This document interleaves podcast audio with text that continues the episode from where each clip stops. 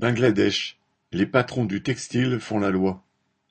Apprenant que le confinement prenait fin le 1er août pour les usines textiles, des centaines de milliers de Bangladais se sont rués la veille sur les transports en commun surchargés afin de regagner à temps leur usine. L'épidémie de Covid a durement frappé le Bangladesh. Officiellement, sur une population de 169 millions d'habitants, 1,2 million ont été touchés par le virus et 20 000 en sont morts mais le bilan réel est probablement bien supérieur.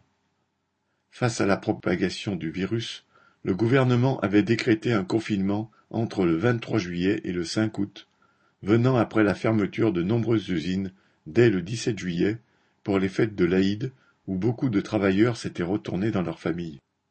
Cela ne faisait pas l'affaire des gros industriels du textile qui ont usé de pression sur le gouvernement s'apparentant à du chantage pour accélérer la date de réouverture de leurs entreprises. Une fermeture prolongée aurait risqué de leur faire perdre leur place sur le marché international, créer des ruptures sur les chaînes de production, engorger les ports et affecter toute l'économie du pays. De plus, les travailleurs restant dans leur village n'auraient pas accès au vaccin. Il n'en a pas fallu plus pour que le gouvernement bangladais cède à leurs revendications. Sur un total de 2725 usines du textile, 2312 avaient rouvert le 1er août.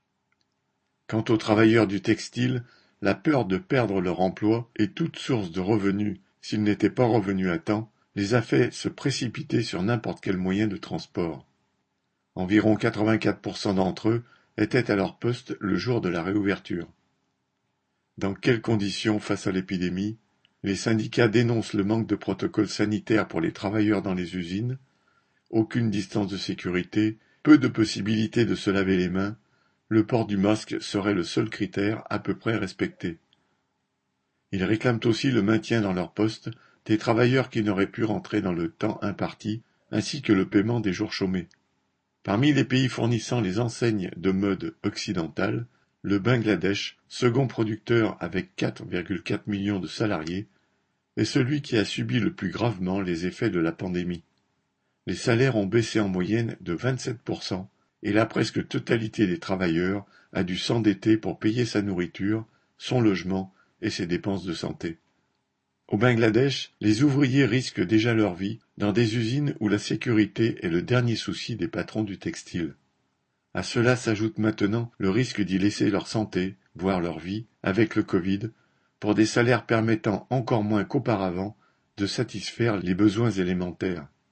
Mais les grands groupes occidentaux, dont Carrefour et Auchan pour la France, acceptent de fermer les yeux sur les conditions ainsi faites aux travailleurs, et pire encore pour les travailleuses, du moment que leurs bénéfices gonflent. Marianne Lamiral